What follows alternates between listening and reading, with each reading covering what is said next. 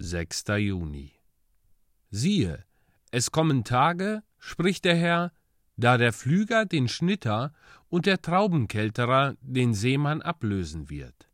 Alsdann werden die Berge von Most triefen und alle Hügel zerfließen. Amos Kapitel 9, Vers 13. Alle Diener Jesu haben ebenso gut in widrigen wie in gesegneten Zeiten das Evangelium zu verkündigen. Wir dürfen nicht meinen, wenn Gott den Tau vorenthält, so brauchen wir nicht mehr zu pflügen. Wir dürfen uns nicht einbilden, dass wenn unfruchtbare Zeiten kommen, wir deswegen aufhören sollen zu sehen.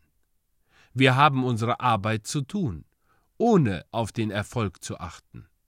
Wenn wir die Saat ausstreuen und die Vögel des Himmels verzehren sie, so haben wir getan, was wir zu tun schuldig waren, auch wenn die Vögel den Samen fressen. In diesen Tagen haben wir eine bessere Aussicht auf Erfolg als sonst, und darum sollten wir unsere Arbeit umso fleißiger tun. Wenn ein Kaufmann in einem kleinen Eckladen sein Geschäft eröffnet, so wartet er erst eine Zeit lang ab, ob Kunden kommen. Danach stellt er fest, dass er etwas verdient. Was tut er nun? Er erweitert sein Geschäft und stellt Lehrlinge ein. So gibt es auch für uns heute gute Möglichkeiten. Es kann etwas Tüchtiges für die Sache Christi getan werden. Da, wo ihr bisher ein geringes Kapital, geringe Mühe und geringe Ausstattung aufgewendet habt, da steckt mehr hinein, denn es wird hundert Prozent eintragen.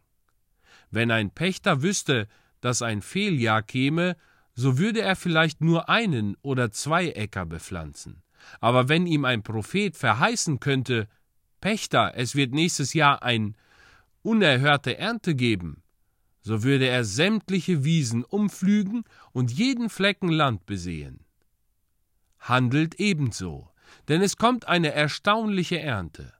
Wollt ihr die Menschen aus Mangel an Eifer zugrunde gehen lassen? Wenn Segenszeiten vorhanden sind und nicht jeder Mann unter uns die Hand an den Flug legt, so verdienen wir wahrlich die schlimmste Seelendürre, die uns je befallen hat.